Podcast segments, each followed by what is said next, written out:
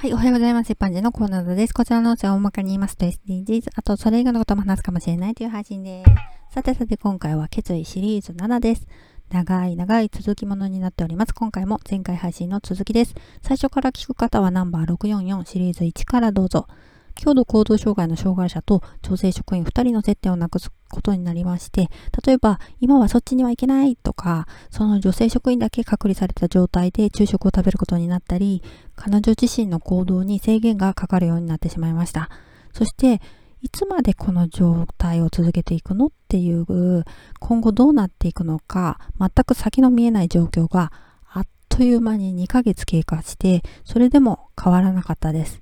私はこれは仕方のないことなのかななんて思ってあまり気に留めてなかったんですが、彼女の中で働きにくくて仕方なかったのだと思います。もともと明るい人なので余計気づいてあげられなかったんですが、彼女は退職することを決めていました。長年勤務していたベテランだし、お子さんが障害者で将来お世話になるかもしれないからということで、お子さんの将来のコネを作るためにここで働き出したということまで話してくれていたからね。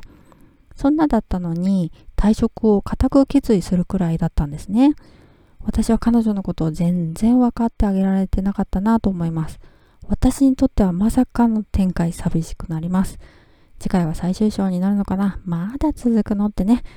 この後どうなるのか？次回またお話ししますね。ではでは今回この辺で次回もお楽しみにまた聞いてくださいね。ではまた。